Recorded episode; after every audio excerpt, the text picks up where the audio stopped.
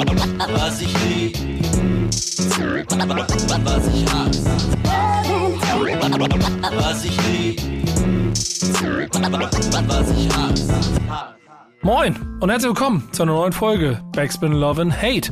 Wir sind wieder für euch unterwegs in, ähm, wollte ich jetzt gerade sagen, altbekannter Runde. Denn wir machen das ja schon das zweite Mal so seit dem Neustart. Insofern gilt das. Mein Name ist Nico Backspin. Schön, dass ihr dabei seid.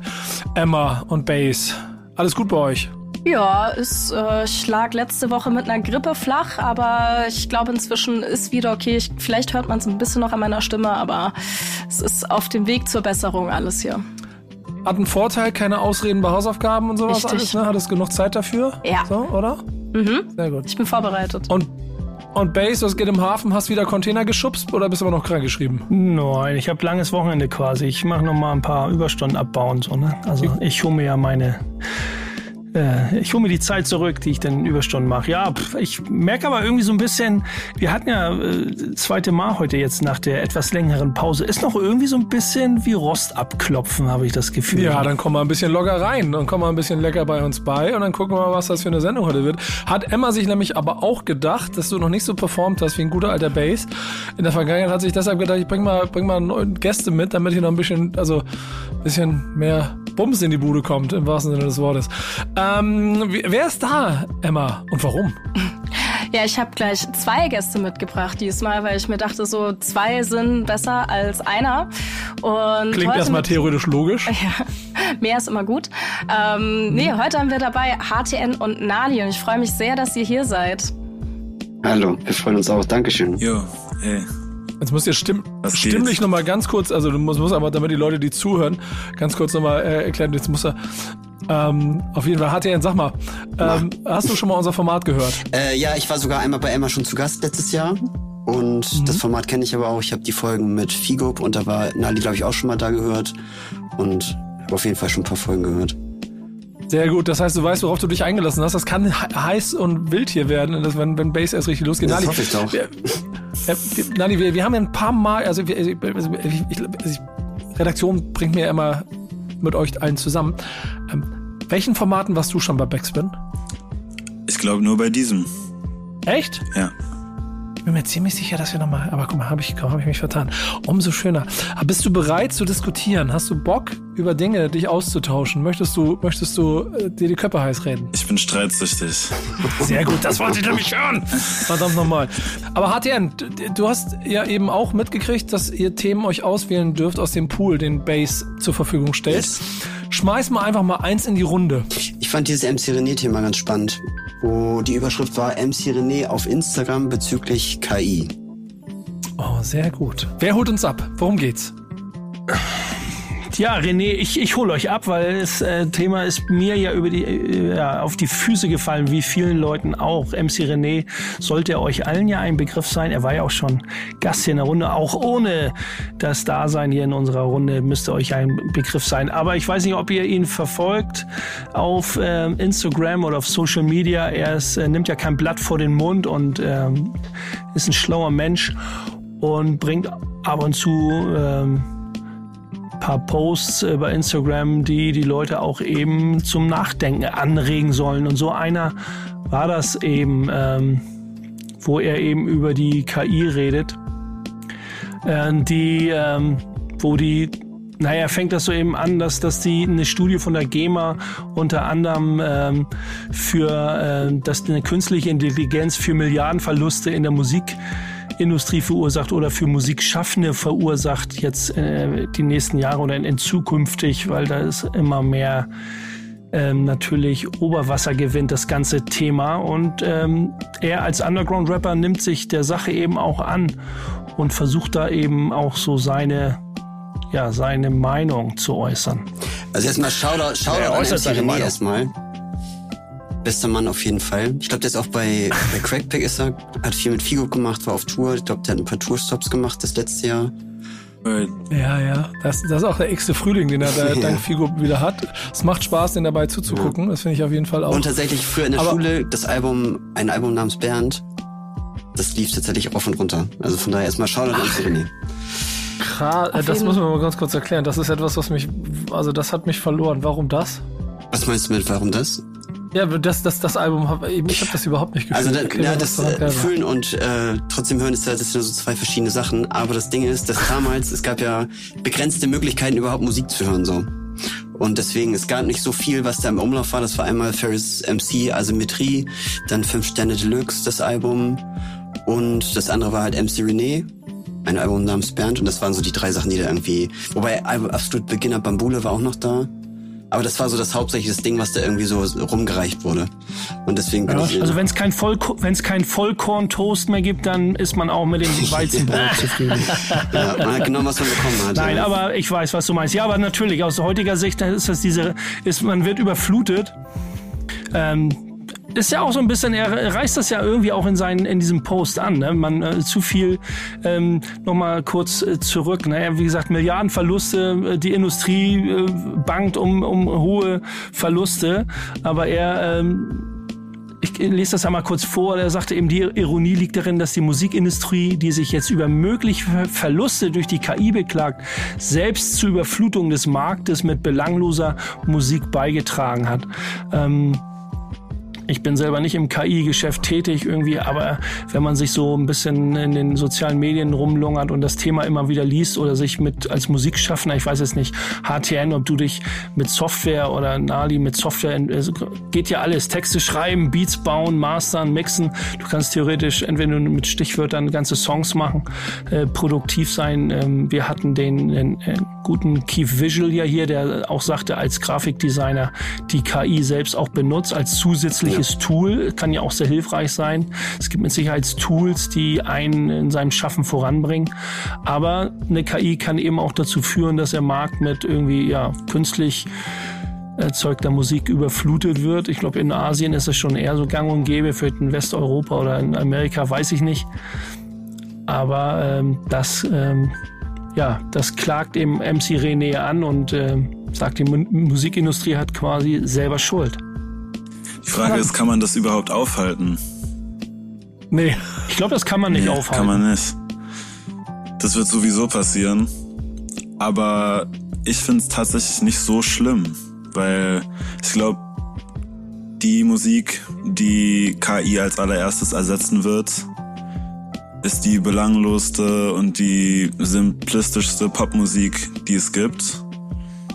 Und ich finde es nicht so schlimm, dass diese Richtung dann Probleme kriegt, weil das macht es für uns Untergrundrapper und Produzenten erstmal ein bisschen leichter, würde ich sagen.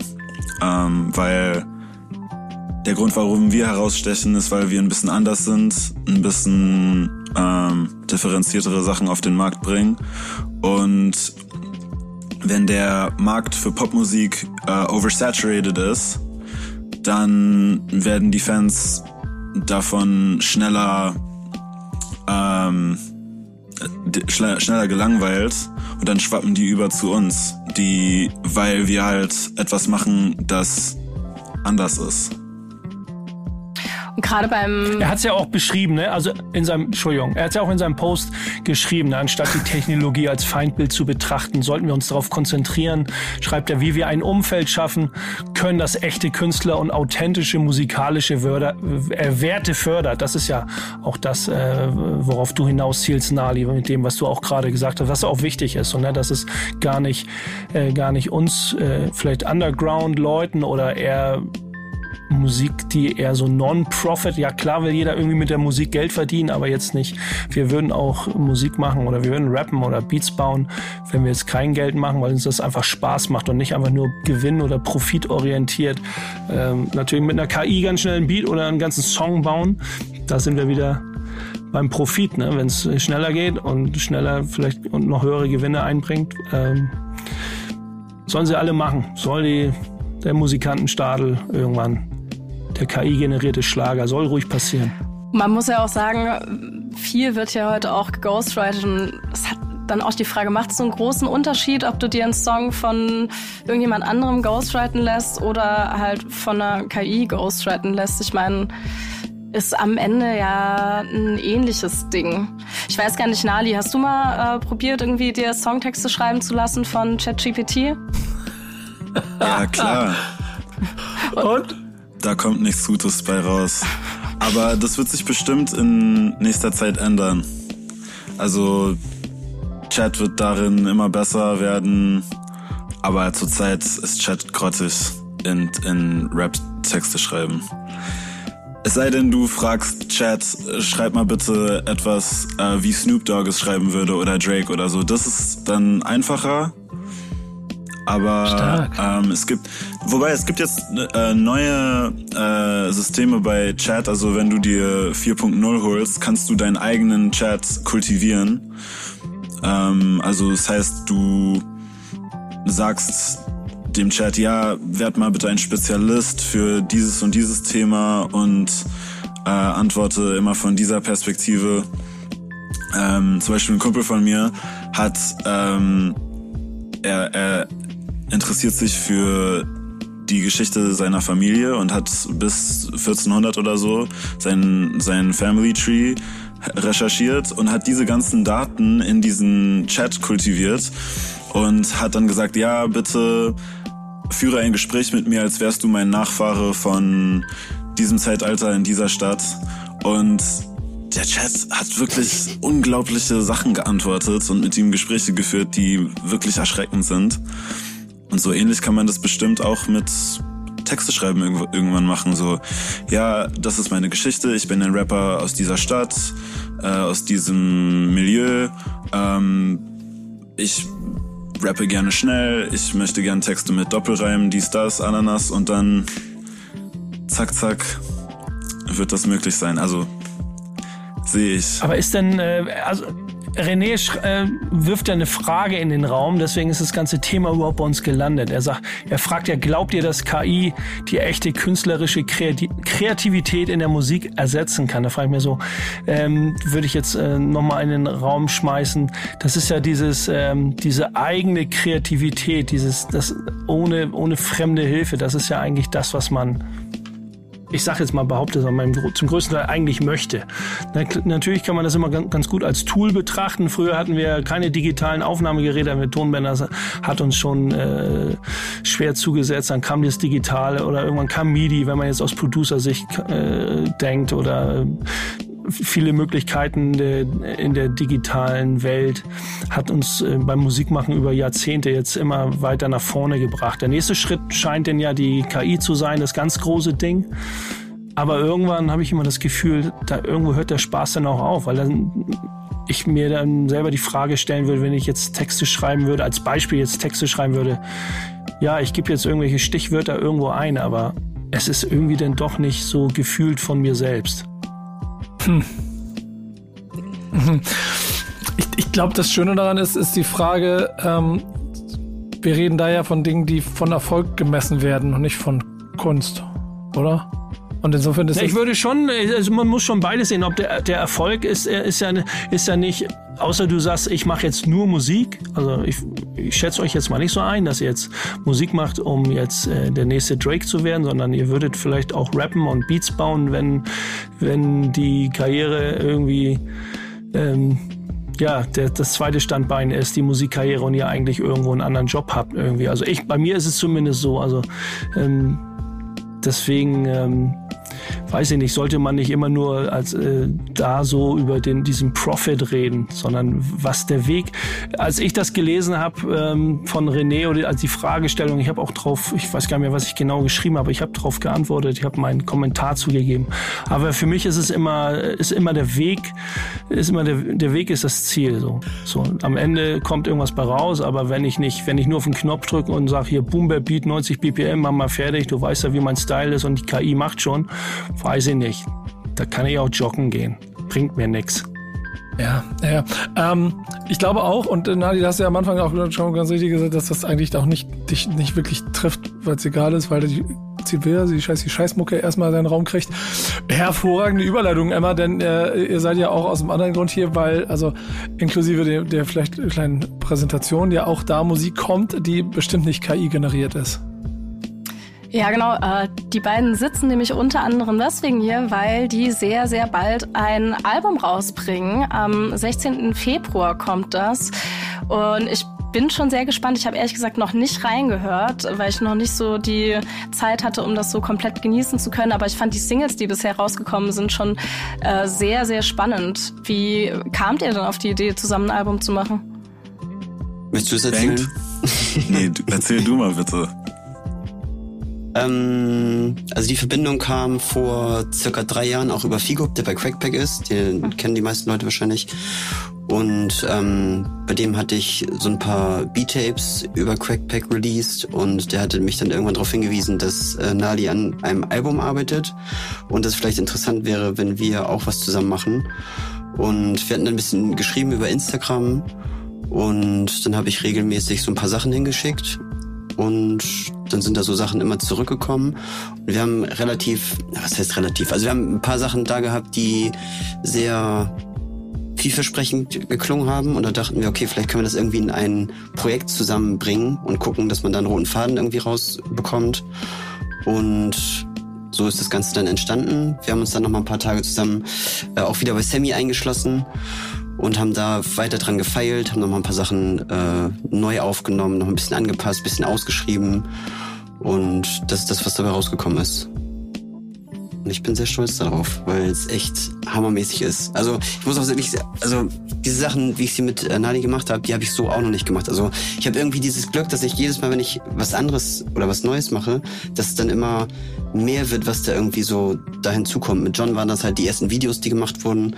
Und jetzt mit äh, Nali ist es halt so, dass wir äh, auch tatsächlich ein, zwei Auftritte hatten, bevor das Album überhaupt rausgekommen ist. Das war auch, also das habe ich vorher auch so noch nicht erlebt. Und einfach unglaublich viel guten Zuspruch bekommen haben.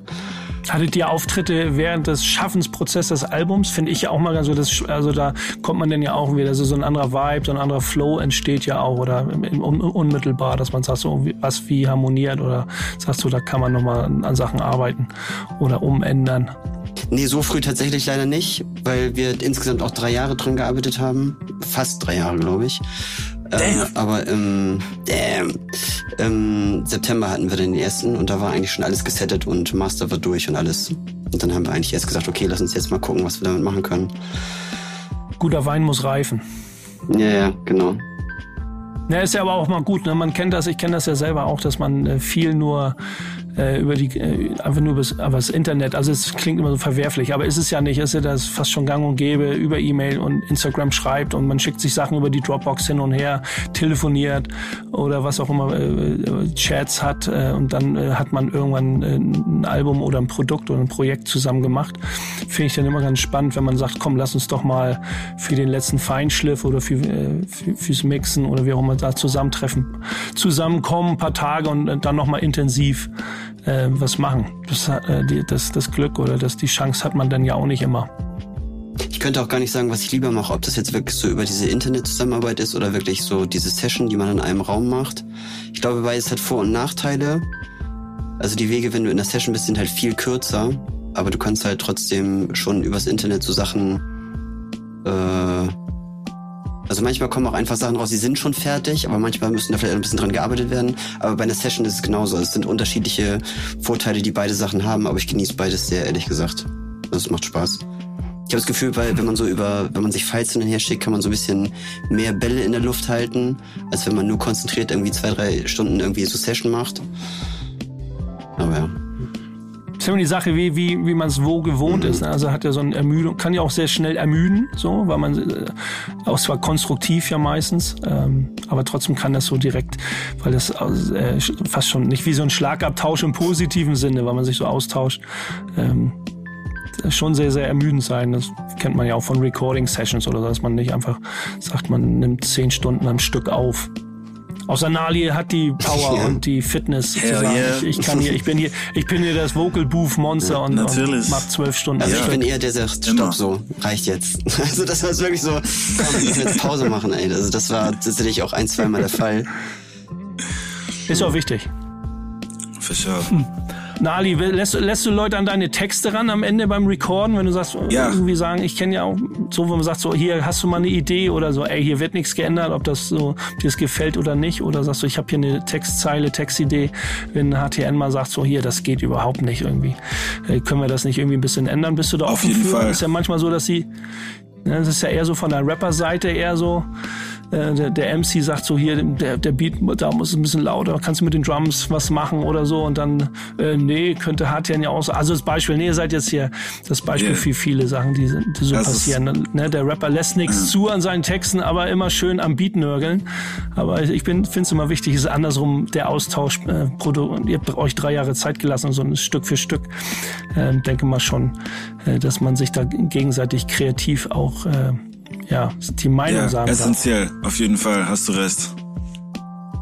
Ihr habt ja noch ein zweites, also gebt, gebt, gebt gerne noch Input, ansonsten gehe ich auf die nächsten Themen rein, weil da wird sicherlich auch noch mehr drinstecken von dem, was wir jetzt gerade hören. Aber Safe. Ich meine, äh, ich wollte nur noch zum Album sagen, dass ähm, es uns sehr wichtig war, bei diesem Projekt äh, Songs mit Themen zu haben. Und weil das ist ähm, das Genre, also die Beats, das ist alles so New School, East Coast Boom Bap, würde ich das mal nennen. Ähm, so wie es auch äh, viel Earl Sweatshirt, Alchemist, äh, Griselda und so machen. Und bei diesen Art Beats so habe ich in meinem Erfinden zu viel in der Deutschrap-Szene, wo es einfach nur so Representer-Texte sind. Und das finde ich zunehmend langweilig. Ähm, auch generell bei Boom Bap Beats finde ich diese Representer-Schiene, das ist, das ist ausgelutscht jetzt. Und wenn man bei den Songs nicht mehr was erzählt, was interessant ist, sondern nur die ganze Zeit darüber spricht, wie toll man ist und wie gut man rappen kann und wie viele Drogen man nimmt, so dann das ist einfach nicht mehr exciting. Und deswegen haben wir bei diesem Projekt wirklich versucht, Geschichten zu erzählen und über Themen zu sprechen, äh, die man vielleicht so noch nicht gehört hat. lassen wir die mal weg, ist ja auch so, dass viele, viele im Underground, äh, wenn man so Songs hört und sagt so, jetzt meckert der eine über den anderen, wie scheiße das ist, aber macht es einfach Yeah. nicht besser. So. Das Ja, genau, so, hä? Inception. Versteh ich Oh, ich grad hab nicht. das auch schon so oft gedacht. Klar, mecker über ihn, aber Ja. zeig ge gefälligst, dass du denn auch conscious bist und nicht nur, nicht nur sagen, Ja. das mach das bitte nicht, das ist doof. So. Das ist irgendwie der gleiche Level dann am Ende des Tages. Ja, ich bin gespannt auf euer. Wie viele Songs sind dann am, am Ende drauf? Oder das neun, Neun Stück? Stück. Digital oder wer- habt ihr habt ihr habt ihr einen Hang zum Vinyl eigentlich zu oder für, für zu physischen Releases?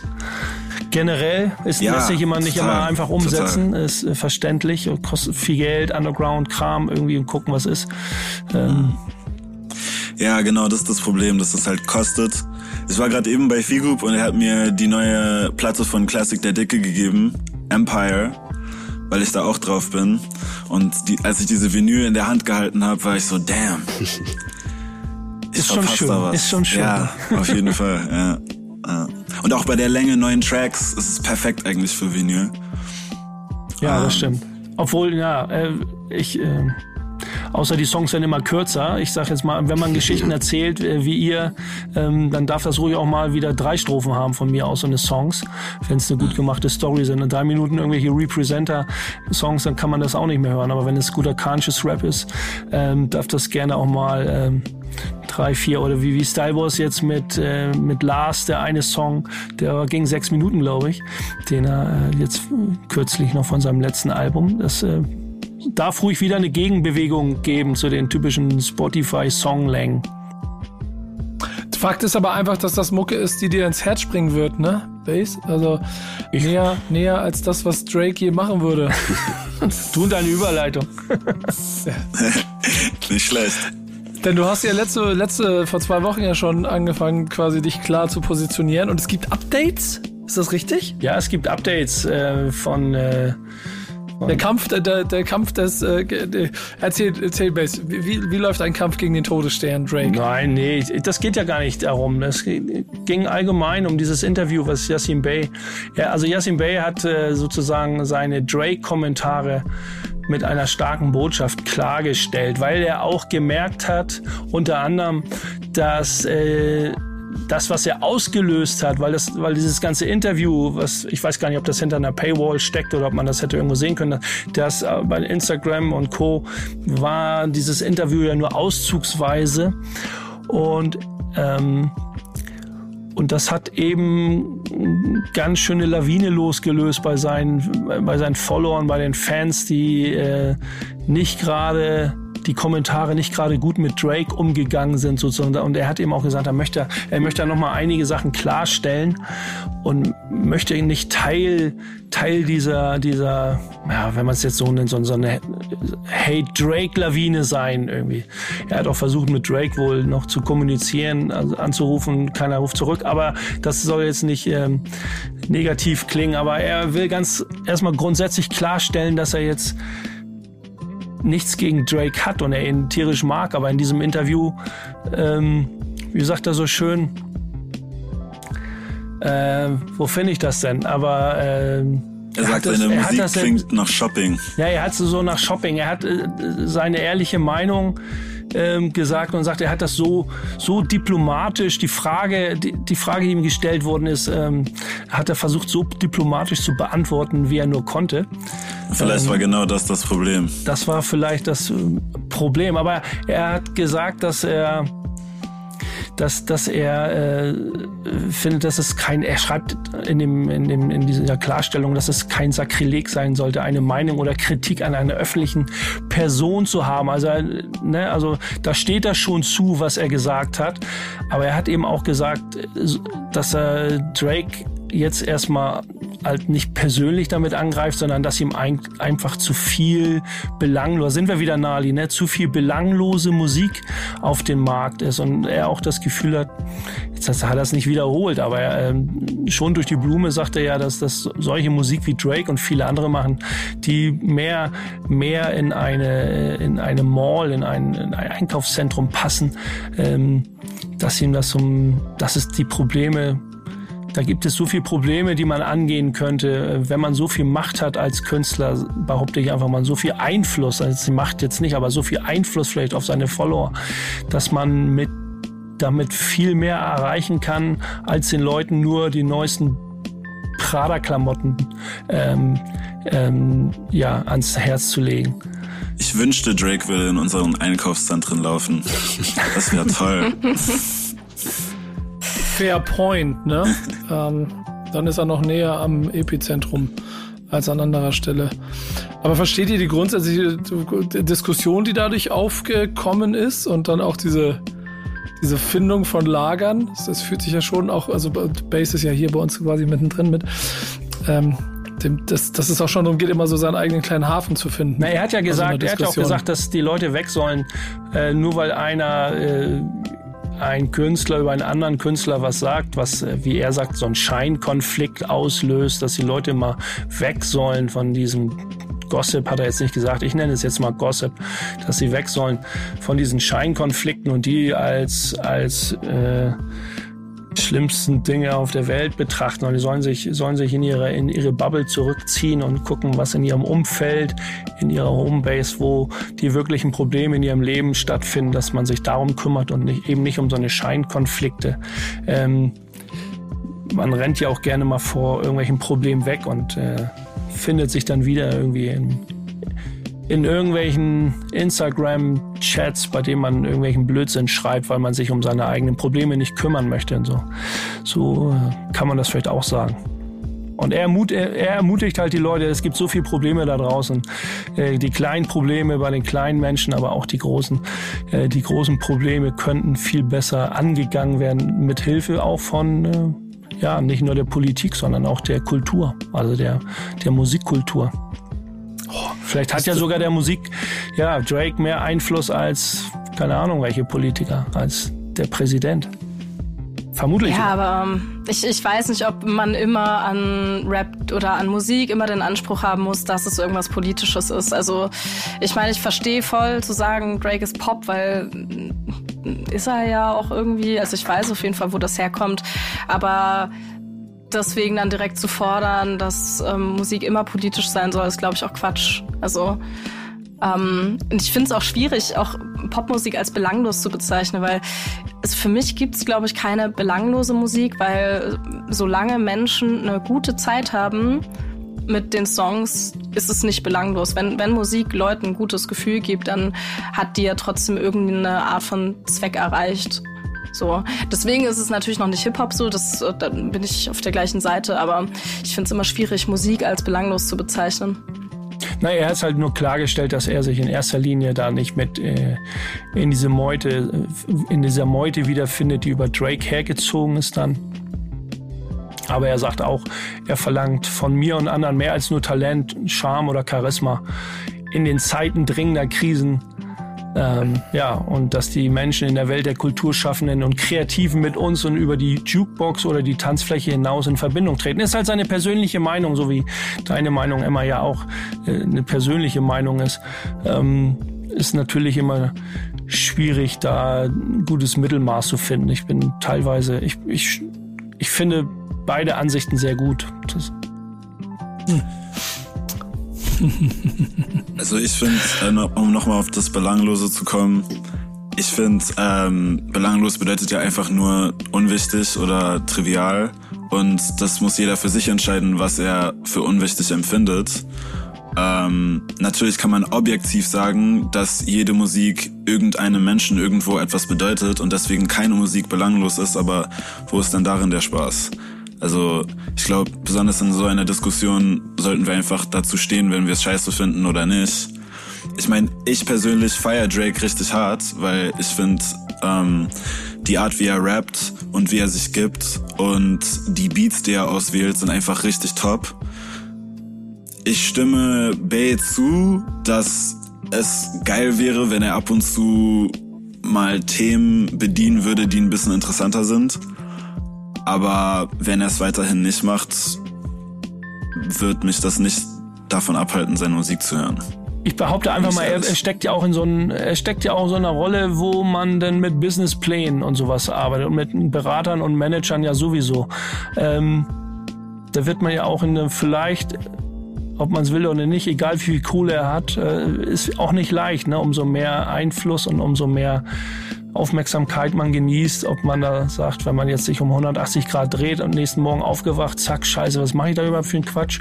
Äh, ich mache jetzt was ganz anderes, ist die Karriere immer schnell vorbei, so, ne? Und weiß ich nicht. Also ich kenne Drake persönlich nicht, ne? Ähm, Hast du ihn nie getroffen? Nee, habe ihn leider nie getroffen, aber das, das sage ich ja immer so, wenn ich mit den Leuten nicht direkt rede, egal, wo ich sage, so sind sie, äh, tun sie nur so oder sind sie so oder spielen sie nur einen Charakter oder sind sie wirklich äh, privat auch so, ich weiß es nicht. Ähm, oder was die Leute sich rausnehmen würden oder mit wer ihnen berät oder in, in den musikalischen Belangen. Ähm, ich finde es dann aber auch teilweise schade, aber es ist halt, Drake ist vielleicht auch Drake, weil er es genauso macht, wie er es macht und period. Das Ding ist, wenn man eine Doku über ihn machen würde, bin ich mir ziemlich sicher, dass er trotzdem Teil einer Hip-Hop-Doku sein könnte. Ähm, und es wahrscheinlich funktionieren würde, weil in den USA solche Sachen Menschen machen, die nah an der Kultur sind und wissen, wovon sie da reden. Das ist in Deutschland leider nicht immer der Fall. Äh, und deshalb haben unsere Gäste und äh, Nadi, äh, äh, weiß ich, ob du du bist statistisch jetzt der, der mit dem Thema kommen muss, aber ihr seid ja quasi als eine Bande hier gemeinsam unterwegs. Ihr beide ja mit dem nächsten Thema äh, quasi versehen, Hasian, vielleicht übernimmst du auch, wer von euch beiden das andere möchte. Es geht um eine Doku in Deutschland, ähm, die Emma hoffentlich geguckt hat, damit wir drüber reden können. Ja, ich war, äh, wie gesagt, ja letzte Woche krank. Äh, dementsprechend hatte ich sehr viel Zeit äh, im Bett und äh, habe die neue Hip-Hop-Doku da gesehen, die ähm, in der äh, äh, ZDF-Mediathek ist das richtig? ARD. ARD, ARD, ich verwechsel das immer. In der ARD-Mediathek drin ist. Und ähm, ich meine, du hattest es ja in der letzten Folge schon ein bisschen angeteasert, weil du schon ein äh, bisschen reinlinsen durftest. Und ich muss sagen, am Anfang fand ich die Doku wirklich nicht gut. Ähm, und dann wurde sie mit der Zeit besser. Ich muss sagen, ich fand einfach wirklich die erste Folge. What? Ja. Ich, ich fand halt die erste Folge wirklich sehr cringe. Irgendwie. Da sagen wir gleich und was die, drüber, Nico. Die, die hat mich, Ich die hat mich komplett verwirrt. Ich, die hat mich komplett verwirrt. Total- Ich, Wahrscheinlich, liebe- ich liebe den Blickwinkel. Genau. Aber, aber erstmal die Gäste, na, habt ihr, einfach habt ihr das geguckt? Habt ihr irgendwas davon mitgekriegt? Ich habe reingehört, ja. Die erste Episode handelte doch, doch von den 80ern, oder? Genau. Ja, genau. Ja. Also ihr irgendwas? Ich fand die Episode richtig geil, muss ich sagen. Okay. Warum? Weil ich finde, das ist so eine Seite, die über die noch nicht so viel gesprochen wurde. Ähm, und die im Hip-Hop, meiner Meinung nach, im deutschen Hip-Hop komplett vergessen wird und wegge weggedacht wird. also für viele fängt Hip-Hop erst bei Agro Berlin an. Und dass es diese ganzen Pioniere gibt, ähm, die über richtig interessante Sachen gesprochen haben und die richtig erstklassige äh, Arbeit geleistet haben. Ähm, wir dürfen unsere Legenden nicht vergessen. Das ist voll wichtig für uns als Künstler. Und ich glaube, wenn man sich unsere, unsere Musiklandschaft heutzutage anguckt, was wir so haben, merkt man einfach, die, die Young Guns haben keine Ahnung von, von Advanced Chemistry und so. Ich finde es auch manchmal. Boah, sind gelangweilt davon immer, ne? Naja, also die tun so, als ob sie davon gelangweilt sind, weil sie einfach gar keine Ahnung haben, was das ist. Und das ist die Reaktion, die Teenager immer bringen, wenn sie einfach nichts Besseres zu sagen haben. Dann tun sie einfach so, als ob sie davon gelangweilt wären oder zu cool dafür wären. Aber eigentlich liegt es nur daran, dass sie einfach nichts Interessantes darüber zu sagen haben. Mic drop. Was sagst du dagegen? Nee, also ich äh, bin voll dabei, dass das ähm, wichtig ist. Und ich glaube, das war auch gar nicht mein Punkt. Ich glaube, mein, mein Problem mit der ersten Folge war ein bisschen die Leute, die da als Gäste dabei waren, die mich so ein bisschen mit einem Fragezeichen ähm, haben stehen lassen. Also ich habe nicht ganz verstanden, was ähm, der Comedian äh, Özcan Kosa heißt der, glaube ich, der da äh, mit drin saß. Ich, Dann also hast du die okay, Folge der hat nicht- mal Dann hast du die Folge nicht. ja. Doch.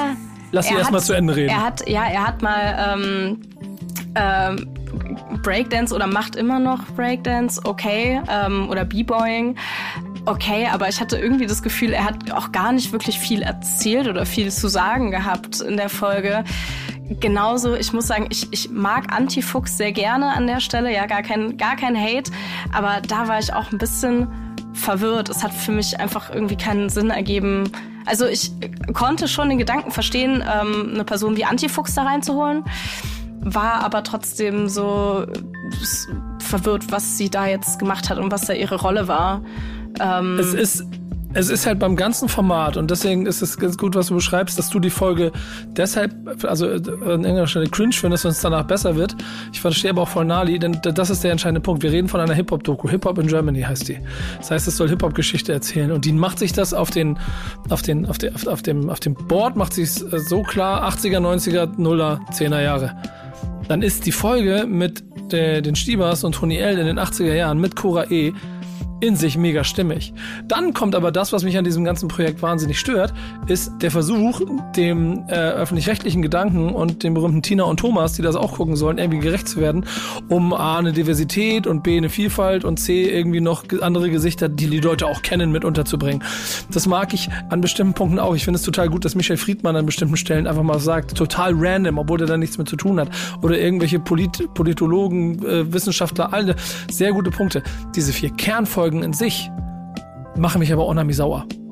Weil es, also auch die Idee mit den geschichtlichen Kontext mit reinzubringen, da, da, da, mega Idee. So, aber du kannst doch nicht eine Folge über, und du, du machst es mit, mit Antifuchs in der 80er Jahre Folge, ich mach's in der 90er, unique, du weißt, Liebe. Aber, dann, dann mach nicht eine Geschichte über die 90er Jahre im Hip-Hop ja, vor allem sondern dann mach eine über Hamburg. Du kannst doch nicht die 90er Jahre und dann, und dann machst du, spielst du einen Song und es ist doch fair, dass ihr den nicht kennt. Aber das ist, was ist denn das denn für eine Geschichte? Die, die Botschaft ist ja ganz nice, ich kenne die Songs alle nicht. Das So, fand das ich auch ganz unangenehm, sorry, wenn ich da, weil stimmt, das hat mich auch Nee, mega mach. gestört mit der, mit der Folge mit Unique, weil Unique da so ein bisschen, sie hat sich so von Daniel so ein bisschen das erklären lassen und das fand ich auch doch sehr das unangenehm. Was passieren das kann. fand ich ganz unangenehm, dass da so in Anführungszeichen halt eine, eine junge Frau da ist, die sich jetzt von dem älteren Typen da Hip-Hop hat, er- also nicht erklären lassen, aber es wirkte halt, es ist einfach nicht, nicht ganz, ähm, ist nicht so ganz aufgegangen. Ich muss auch sagen, auch das, was du meintest mit diesem geschichtlichen Kontext, finde ich, ist auch nicht so gut aufgegangen. Da war auch meine Lieblingsstelle als ähm, Afrop in äh, der hatte einen Einspieler in der einen Folge, wo es kurz um Merkel ging und sein Beitrag dazu war einfach nur, ja, ich habe ja ein Fable für ostdeutsche Frauen. Ähm, Ja, me genau. Meine Lieblingsstelle in der ganzen Serie, weil das ist alles, was er in dieser, äh, in dieser Folge zu sagen hat. Ich habe ein Fable für ostdeutsche Frauen. Top an der Stelle. Ähm, nee, genau, aber ich habe das Gefühl, es Und ist wir einfach, wissen ja, wie er es meint. Ja, ja. Wenn du das, wenn du eine Konzert, du weißt ja ganz genau, was er damit sagen will und danach wird es Augenschminkern und dann fängt er an, politisch zu werden. Aber es ist so falsch instrumentalisiert. Ich reg mich gerade auf. Habt ihr, Hartien, hast du geguckt oder dich habe ich schon voll verloren? Oder guckst du nebenbei gerade in Folge 1? Nee, was ich mir, nein, nein, also ich habe das Ding hier offen hier nebenbei. Ich habe sie jetzt nicht gesehen, aber was ich halt äh, generell, ich habe, wie gesagt, ich habe es nicht gesehen, aber ich habe das Gefühl, dass es darum geht, einfach so Generationen zusammenzubringen. Und das ist das, was ich eigentlich die ganze Zeit beobachte. Also ich habe das Gefühl, dass ich so vom Alter her so irgendwie in der Mitte bin, weil ich sehe halt die Leute, die schon erfahrener sind und die 80er wahrscheinlich miterlebt haben und das selber gelebt haben. Und dann aber auch die viel jüngeren Leute, die jetzt gerade erst so hochkommen. Und dann merke ich das, was äh, Nali gesagt hat, dass diese Begeisterung da ist, aber eher so so ein bisschen also ich habe das Gefühl, dass jüngere Leute einfach so das Gefühl haben, ich will mich nicht so, dass sie sich, wenn sie sich für etwas begeistern können, dass sie sich angreifbar machen. Aber es ist in meinen Augen überhaupt nicht so der Fall. Und deswegen beobachte ich bei jungen Leuten, dass die Bock haben auf sowas, aber das nicht so nach außen tragen und so eine Begeisterung haben. Und ich habe das Gefühl, dass das vielleicht so dieser Versuch ist, einfach so Generationen zusammenzubringen. Und deswegen vielleicht auch verschiedene Leute, die vielleicht entweder da noch nicht geboren sind oder damit keine Berührungspunkte hatten, da in diese Folgen mit reinzubringen, um einfach so, ja, einfach Leute abzuholen einfach. Das habe ich das Gefühl. Ja. Ja, ja, ja, ja. Und auch dann. Ja, so eine Schnittmenge, so eine nicht, nicht. Schnittmenge zu schaffen, sondern eher, also so hat ja, du hast es glaube ich schon richtig gesagt, dass man so diesen, diesen Übergang zum nächsten, zur nächsten Generation, damit, ja, wie, dass man die, dass man die Leute, wenn sie sagen, guck mal hier, oh, Hip-Hop made in Germany, denken sie, oh, wieso fängt das hier nicht mit irgendwelchen Berliner Akrokrams an, sondern 20 Jahre vorher. Und, ähm, also so, so, so ist ja die, die Chronologie dann nicht, dass man sagt, Antifuchs passt da jetzt in, passt da nicht rein, wenn man über die 80er oder späten 80er spricht. Aber ja, ich bin da bei HTN so, dass, dass die Leute dann irgendwie vielleicht ausschalten, weil sie nicht abgeholt werden, so, weil sie das, das, das nicht so ganz verstehen. Also ist ja schon, ist ja schon Nerd-Shit. So, ne? also wir reden ja schon, ja, es ist für, wie hast du das von Nico gesagt, für, für Tim und Nina irgendwie so gemacht, irgendwie. Ist auch Ja, mit- Tina und Thomas. für unsere Steuergelder, aber ähm, ist ja am Ende des Tages, ähm, pff, da tauchen die Leute dann ja in so eine Kultur ein, gerade in der ersten Folge. Und für, ich habe tatsächlich erst die erste Folge gesehen und ansatzweise 90er Hamburg-Kram. Ähm, aber äh, das ist, wird sehr schwierig, um da so eine Masse abzuholen. So. Und, Aber das, das meiste, was mich daran stört, ist ja nicht die Idee mit Generationen zusammenbringen, ganz viel, so, so divers wie möglich das aufzustellen, viele Facetten einzubringen, alles fair. Aber dann nenn das doch nicht Hip-Hop Made in Germany, die Geschichtsreise 80er, 90er, 0er, 10er Jahre. hätte man es klarer trennen müssen. Oder? Das, das ist ein, das ist ein, es ist was anderes. Wie würdest du es nennen? Oder was wär, wie wäre dein Titel für diese Sendung? Oder deine, diese Serie? Ja, dann vielleicht schon, dann vielleicht schon irgendwas mit Generationen, ja. Und das kann ich dann nachvollziehen. Aber dann, dann mach es auch klarer, so. So mach es auch klarer. Wir fangen an bei Folge 1, äh, wo alle Protagonisten genau wissen, worum es geht. Das ist ihre Zeit und da fangen sie auch noch musikalisch. Folge 2 Hamburg, totaler Bruch mit der ganzen Sache schon. Folge 3 Berlin. Wir reden von einer Nuller-Folge und Kitty Cat sagt wahrscheinlich aus nachvollziehbaren Gründen Bushido ich nicht. Oder habe ich nicht gehört. Das Ding ist ja auch, dass in den 90ern, also Hamburg fällt mir jetzt auch ein, aber ich habe auch viele Sachen aus Stuttgart, die ich so irgendwie so kenne. Also wenn es damals irgendwie massive Töne waren oder so, das sind dann auch noch Leute, die dann nicht aus Hamburg kommen, aber auch irgendwie mit da rein äh, für mich zählen, so mit Shovi oder sonst was. Waren ja auch. Ja, aber das ist, das ist fair, dass du das vielleicht nicht ganz geregelt kriegst, dass du, also du, die haben sich dann für eine, für eine Stadt entschieden. Und das war 50-50. Das kannst du in Stuttgart oder in Hamburg machen. Das ist fair. Und da Oder Bayern, krankt es, Ja, ja. Aber ja, genau, da, da an der Stelle krankt es auch noch, aber das nehme ich alles noch so ein bisschen mit. So, da kannst du noch mit, kannst du noch mit arbeiten. Aber das Ganze, wie gesagt, zu einer äh, Hip-Hop-Dokumentation zu machen, Hip-Hop Made in Germany und dann sitzen da Menschen in Autos, die ich denen nicht allen, aber das, die, die einfach nichts dazu beitragen können. Dann brauche ich denen nicht dabei zugucken. Rein vom Ding her finde ich ist das total romantisch, dieses Bild. die Also, wie gesagt, ich habe es nicht gesehen, aber dieses, dass Daniel Unique einfach was jetzt erklärt, so, das finde ich halt total charmant, ehrlich gesagt. Und das ist eigentlich genau das, worum es eigentlich auch geht, so dieses Each One Teach One. Ich will jetzt nicht diesen super Standard altpackenden Satz rausholen oder so, aber das finde ich für mich genau das, was da irgendwie so Ja, stattfindet. frag mal, frag mal Aber Emma und auch aus auch- nachvollziehbaren Gründen. Naja, aber Ja, diese, zum Beispiel solche Serien finde ich auch anstrengend zu gucken, ehrlich gesagt, teilweise. Weil da einfach so, Weiß Ja, ihr dürft einen Punkt nicht vergessen. Wir sind hier eine, wir sind in einer Runde von vier Typen, äh, eine Frau und äh, die ganze Doku ist äh, dann, also wenn sie dann die Diversität versucht hinzubekommen, besteht genau daraus. Schwierig. Ja, es ist halt, ja, ich muss auch sagen, ich fand zum Beispiel auch die vierte Folge ähm, mit Frankfurt, wo eigentlich ja hieß 2010 bis heute so, hätte ich glaube ich vielleicht auch irgendwie anders genannt, weil ich finde, das ist halt auch gar nicht aufgegangen. Also die haben, da, hat ja ganz viel gefehlt. So, Ja, in das der hat in jeder Episode gefehlt. Ja, ich glaube, da ist es mir noch mehr aufgefallen, weil das ja mein, das ist ja die Episode, die ich wirklich miterlebt habe und nicht irgendwie nachhören musste, sondern das ist halt so meine Zeit mit Deutschrap und ich war so, okay, krass, ihr habt einen Bruchteil von allem irgendwie gerade erzählt. Ähm, Da sind wir bei ja. dem öffentlich-rechtlichen Anspruch, irgendwie der großen Masse gerecht zu werden. Umso mehr man der großen Masse gerecht werden möchte, will, weil man das irgendwie, ja, weil das eben so laufen muss, umso mehr schmilzt da dieser Anteil an weg, wo ihr sagt, da fehlt so einiges. Es muss dann, es geht ja, es geht gar nicht anders. Und, Sondern ist natürlich, würde man immer sagen, wenn man, wenn man jetzt, äh, nee, kann, kann ich euch nicht fragen, weil ihr, ihr seid ja keine Außenstehenden. Wir sind alle hier keine Außenstehenden, die sich in keinster, also wo man sagt, so ganz Außenstehende Hip-Hop, ja, hier kenne ich mich nicht aus, aber ja, irgendwie es gefällt mir, ich guck mir das mal an. Das soll die Leute abholen. Alle Leute, die so ein bisschen, bisschen ticken mehr vielleicht in, in welcher Szeneblase auch drin sind und ein paar Jahre länger dabei sind, das wird die Leute eben einfach nicht abholen. So, das, äh, dafür ist es, dafür ist es auch, glaube ich, nicht gemacht. Ähm, so, und die, diese Qualitäts, dieser Quality Check, so, den brauche ich, da brauche ich nicht ansetzen, weil der, der würde bei mir nicht, fällt das denn das Ganze durchs Raster. So, weil ich sage so, da sind gute Ansätze und das irgendwie gefällt mir. In der ersten Folge kann ich mich total reinversetzen. Ich bin aus dem Jahrgang, äh, ich so, ob ich nur aus Hamburg bin oder aus Heidelberg. Das fühle ich, aber das hatte ich vorhin, als Emma davon schrieb, so, ja, mit, mit, also, egal ob der Antifuchs war oder nicht, so, ich, denke ich mal auch so.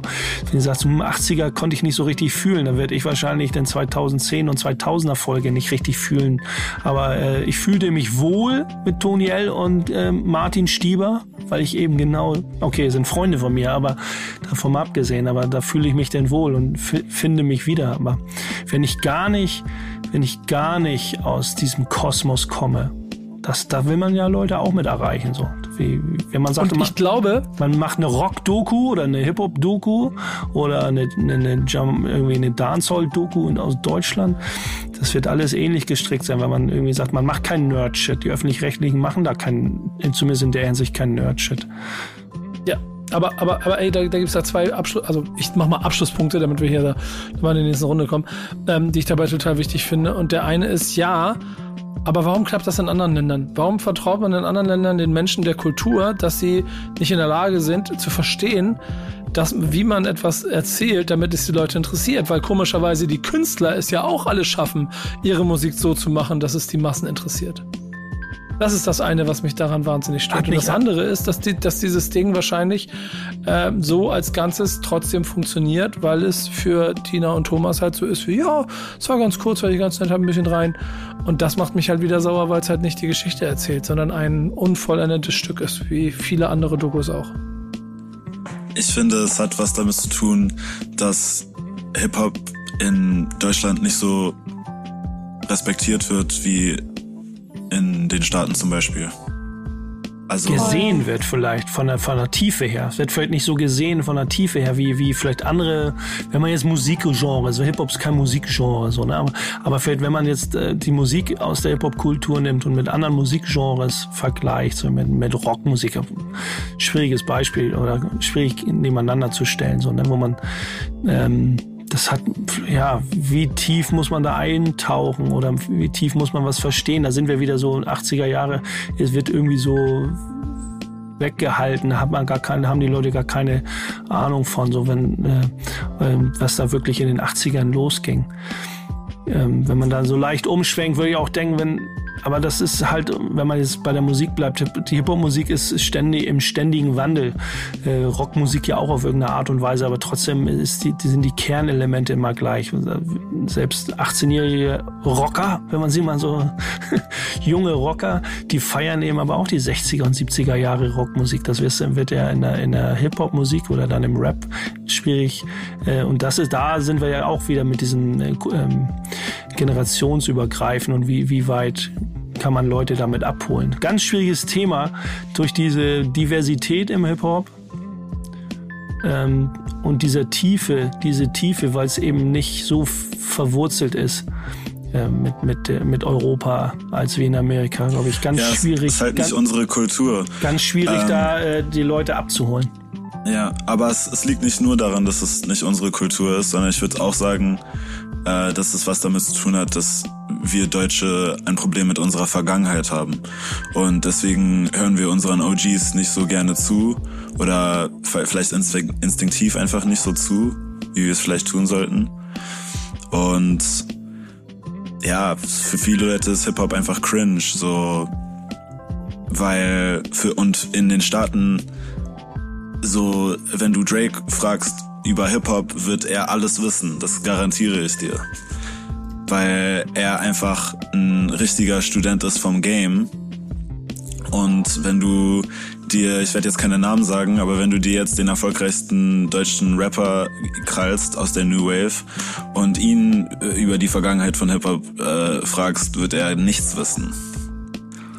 Und das hat einen bestimmten Grund. Das ist ja meistens dann auch Desinteresse, dann eventuell. Keine Ahnung. Das, Entscheid das Entscheidende daran ist, du musst deine Hausaufgaben machen, wenn du Teil von dieser Kultur sein willst und wenn du mitreden willst. Aber nicht in Deutschrap. Ja, willst du ein Teil der Kultur Nein. sein oder ein Teil des Deutschrap-Zirkus? So, also es sind ja immer verschiedene Sachen. Ähm, über Mach die- du meine Überleitung nicht kaputt, Leute. Ach so. Ach, du warst schon Wir haben. Hausaufgaben, wir, haben, wir haben Hausaufgaben in diesem Format. Die Also, geben sich, geben, sich, am- geben sich am Ende Bass und Emma äh, jede Woche einen Song. Wir werden noch Hip-Hop-Hausaufgaben gemacht und Emma, die alte Streberin, hat sich ja eingeschlossen zu Hause eine Woche, um sich auf, darauf vorzubereiten. Ähm, Emma, was war der Song was, was ist dir aufgefallen? Ja, äh, mein Song war MC Satri, äh, also von MC Satri äh, der Song Täglich Brot. Und ähm, ich weiß nicht so richtig, was ich damit anfangen sollte, weil der Song für mich irgendwie sehr er hat mir recht wenig gegeben, muss ich sagen. Ich fand, er- erst ist der Beat reingekommen und ich war so, ah ja, nicer Beat. Ähm, der hat mir gut gefallen, aber irgendwie konnte ich mit dem, dem Flow von MC Satri gar nichts anfangen. Es war irgendwie sehr, ja, sehr schleppend geflowt alles. Alles nicht mein Ding. Und das Thema war auch so ein bisschen, ja, auch nichts sagen. So, ja, keine Ahnung, das Weed, was du kaufst, ist irgendwie schlecht und gestreckt und ich habe Gutes und ja, es war, es war so ein bisschen ein okayer Song, der mich jetzt nicht sehr gestört hat, aber mir auch wirklich nicht so viel gegeben hat. Was man ja für ihn hochhalten muss, ist auf jeden Fall Satri hustelt, was auch das angeht, seit 20 Jahren massiv und äh, verschwindet immer mal wieder und dann ist er wieder da für die Liebe der Kultur und deswegen auch ganz schön, dass er überhaupt hier platziert ist. Ähm, na, Bass oder Auf jeden Fall. Ich habe ja schon selber mit ihm zusammengearbeitet, äh, MC Satri, und ich kann so, das hast du ganz gut gesagt, immer mal hoch und runter und irgendwie hat er immer viele Leute, die ihn an die Hand, das an die Hand genommen haben, aber einen Fuß in die Tür setzen können und kam aber nie so richtig äh, ganz durch die Tür, äh, dass man ihn irgendwie so richtig auf dem Schirm hatte. Aber Respekt äh, dafür, dass er äh, unaufhörlich immer irgendwie ein bisschen mehr, ein bisschen weniger der Liebe an der Sache immer weitermacht. So, viel so soll es nämlich sein. Was hast du als Hausaufgabe gehabt? Äh, ich hatte. Emma, hilf mir weiter. Ich weiß gar nicht, wie man den Namen ganz korrekt ausspricht. Du so, du, du so, du so, du so. Dasso. Dasso heißt Daso, er. keine Ahnung, mit welchem äh, Fremdakzent man den ausspricht. Daso, okay, D der Song. Ich liebe, ich liebe es jetzt schon dafür. Genau. Wie war das mit den Franzosen? Nico kann sich dran erinnern. Ja, der Song heißt Laufen. Auch ähm, bisschen modernerer Song, der mir aber äh, generell jetzt nicht in meiner privaten Playlist äh, laufen würde.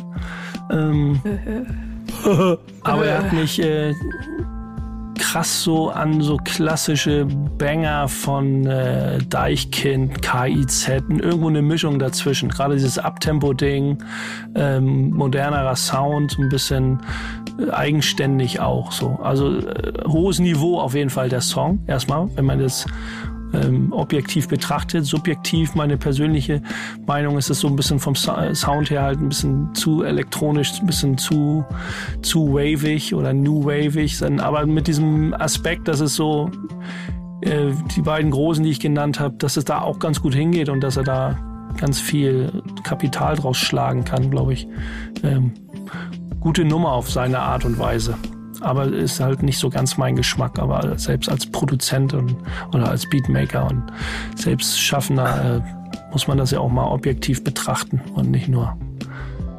Äh, ja, ist irgendwo schon. Ähm, Freut, freut mich, dass du dazu in der Lage bist. ich kann das So, gut. aber hat ihr, hat ihr, Nadi, habt ihr, habt ihr irgendwie einen Bezug oder eine Meinung zu beiden Songs? Sagen die euch was? Nee. Das ist der Hamburger, glaube ich. Aber ich habe den Namen Ja. jetzt auch nicht im, äh, den Namen, den Track jetzt irgendwie nicht im Kopf oder im. Ich weiß jetzt ja auch nicht, so, Richtig anstrengende welche Nummer. Generation es ist. Das ist ja schon ein so ein, anstrengendes rausgesucht. oh, ist schon nur Boah, ein bisschen ja. radikal. Also Ja, richtig anstrengend. Ich weiß auf jeden Fall, welche Seite Nico heute hat. Das ist sehr gut auf jeden Was Fall. meinst du? Ich sag, ich weiß äh, jetzt, warum es hier Love and Hate heißt, auf jeden Fall. so war erst hartes Tribunal bei der Serie, Alter. Und jetzt hier, oh, Ja, was, du konntest nichts, nichts mit dem Song anfangen, oder was? Nee, überhaupt nicht. Und du weißt ja, ich bin ja sehr, also, ne, ich bin, bin ja schon, aber nee, die Nummer, der war gar nicht meiner. Ja, gibt's andere. Da, wunder, da wundere ich mich, dass du andere Songs feierst, wo ich denke so, boah, ey, das geht gar nicht. Aber da sind, da sind die Geschmäcker und die Sichtweise manchmal auf den Song oder auf, auf das, was man gerade von diesem Song so mitnimmt. Manchmal ist es ja auch so, dass man diesen ganzen, bei solchen Songs manchmal gar nicht das, vielleicht auch bei Satri oder ich bei da so, oder allgemein bei welchen Songs auch immer, dass man dieses Ganze, dieses Ganze noch nicht so gefühlt hat von dieser Person. Und man kennt die Person vielleicht nicht richtig oder dieses Umfeld oder was sie die letzten Jahre war. Ich kann Satri mit dem, was er so zum Beispiel so äh, rappt, er holt mich dann nat- komplett ab, weil ich das, ja, vielleicht weil ich die Person Satri einfach anders sehe und kenne, so, ne? Und dann ist das wieder so ein Ding subjektiv. Ähm, ich habe einen anderen Song diese Woche gehabt. Team Edward, äh, El Guni, Lugatti und Nein. I, I, also ja, ja, ich fand den, das war das erste Mal, dass mich El Guni wieder richtig abgeholt hat, aber Ja. ich fand, aber ich muss sagen, die Parts von Nein äh, und von Lugatti waren nicht so wirklich geil. Oh, die von Nein, okay, Lugatti auf jeden Fall. Und das, das aber, das, das, das ist eine Stadthymne. Ein bisschen was mit Fußball, da hat er mich gekriegt. Ja, Ich fand den gut. Also der aber gebe ich nicht als live, Hausaufgabe der auf. wird auch live gut gehen, ja, aber Ja, ähm, gebe ich nicht als Hausaufgabe auf. Ich hätte, obwohl, ich könnte euch beiden jetzt eine Hausaufgabe geben, wenn ihr wollt. ja, Aus na, der aktuellen Playlist. Mal. Soll ich das mal machen? Mach ich gebe euch aus der Ach, aktuellen Schreck. Playlist. Thank Backspin It's Friday. Gebe ich euch jeweils einen Song. Okay. Du kriegst, meine liebe Emma, Nashorn von Ferris MC. Mhm. Ich möchte mal hören, was du dazu zu sagen hast, inklusive der Referenzen, die, sich, die dich da anschreien. Und mein lieber Bass, du kriegst Team Edward von El Guni, Lugatti und Nein. Wird mir jetzt schon schlecht, aber äh, ich, Ja. ich nehme die Herausforderung an. Team Edward Ja, ist ein geiler Titel. Ja, Team Edward, ne? Ist damit das äh, äh, Twilight gemeint, ne? Ja, das ist auf jeden Fall sehr geil. Ich habe ähm, hab sehr viel Freude daran gehabt. Äh, auch an euch beiden heute als Gäste. Ähm, ich hoffe, es hat in dem Chaos, das in dieser Sendung immer stattfindet, für euch trotzdem funktioniert. Ähm, es ist jetzt der Moment, an dem die wichtigen Botschaften noch transportiert werden können. Vinyl gibt's ja nicht, ne? Ähm, wo sind die, wo sind die, wo, wo finden die Live-Gigs statt, auf denen man euch quasi die T-Shirts vom Leib reißen kann, um euch für die Musik zu danken? Gibt es sonstige Dinge, die wichtig sind zu erwähnen auf dem Karriereweg von euch beiden in den Drake Olymp? Das ist, wäre jetzt der Moment, an dem ihr es sagen könnt. Ähm, also, ich spiele am 6.4. in Magdeburg. Und Emma ist da, so viel, ich- so, da bin ich sicher. ich, ich Ja, hoffe, dann- ja. dann Gerne kriegst du ist es um die Gästeliste. Ecke. Chillig. Ja, Sympathisch. Gut, dass wir das hier direkt geklärt haben. ja siehst du, mag ich. Sehr gut. Ähm, und sonst, ja, Live-Gigs sind nicht viele geplant, aber sie, they always pop up here and there. Sehr gut. Und Merch gibt's leider nicht. Und Vinyl gibt's auch nicht. Aber die Videos sind sehr krass geworden. Auf die sind wir sehr stolz. Also gebt sie euch auf YouTube. Und Ich bin gespannt auf die Mucke. Schick rüber. Ja, auf jeden Fall schicke ich dir direkt als DM. Ah, ich hab's dir sogar schon geschickt. Hast du mir schon geschickt? Hast du Ja. ignoriert. Stark. Ja, Digga, das, das ist, das ist, das ich und mein Instagram-Account. Ähm, aber gut zu wissen, da ziehe ich nämlich direkt nochmal raus, weil ähm, ich möchte ja auch an dieser Stelle euch und auch allen Leuten da draußen auch äh, nochmal ans Herz legen, wenn ihr neue Mucke rausbringt, dann sagt bitte auch der Backspin-Redaktion noch einmal mehr Bescheid. Denn wir freuen uns auch, wenn auch aus Love and Hate so viele Songs wie möglich in der äh, Thank Backspin It's Friday Playlist landen. Ähm, damit wir weiter dafür sorgen, dass die Vielfalt hier bei uns im Haus äh, das Wichtigste ist für uns. Und deswegen gibt es auch Backspin Love and Hate. Danke, HTMN. Danke, Nali, für die nette Zusammenkunft hier. Emma Bass, bewaffnet euch für die nächste Folge in zwei Wochen, denn dann heißt es wieder Backspin Love and Hate. Kriegen wir hin. Bis dahin, tschüss in die Runde, tschüss da draußen, macht's gut. Bis zum nächsten Mal. Tschüss. Ciao, ciao. Ciao, ciao, danke. Was ich lieb, was ich hasse. Was ich lieb, was ich hasse.